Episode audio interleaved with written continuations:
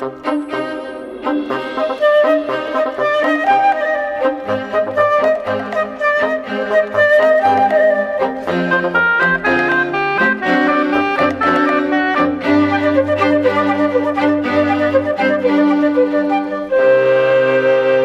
cientistas, através da observação, constataram que ainda antes do Big Bang houve um acontecimento que fez com que, num instante, o universo se tenha expandido muitíssimo e a grande velocidade. O modelo cosmológico padrão não consegue explicar alguns dados e, para isso, criou-se a teoria da inflação do cosmos.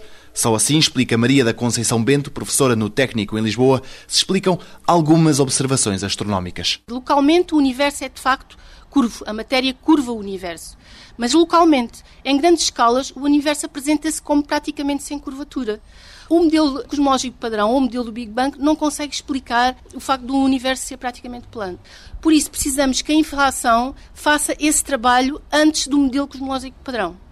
Portanto, a inflação do cosmos é uma expansão muito rápida do espaço-tempo, nos, nos, primeiros instantes eh, de existência do universo, há essa expansão muito rápida em que o universo passa de dimensões microscópicas para dimensões macroscópicas e mesmo cósmicas. Portanto, teve que haver essa expansão extremamente rápida que terá sido devida a uma forma exótica de matéria que normalmente se atribui a um campo escalar, a que costumamos chamar o inflatão, e que não sabemos ainda o que é. Existem muitas teorias sobre a natureza do inflatão, mas de facto ainda não sabemos qual é que é a melhor teoria. Portanto, estes primeiros instantes da, da história do universo é uma curiosidade natural da, da humanidade e, portanto, a inflação é necessária precisamente para nós podermos explicar determinadas observações astronómicas.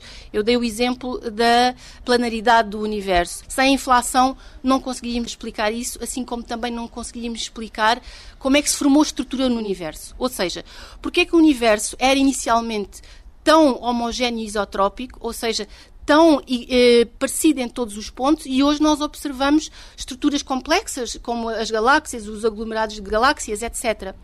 Portanto, para tudo isso nós precisamos da inflação e depois da inflação ter acabado, temos então um modelo cosmológico padrão ou modelo Big Bang que explica o resto, digamos. Na próxima edição do 125 Perguntas de Ciência, o que controla a regeneração dos órgãos.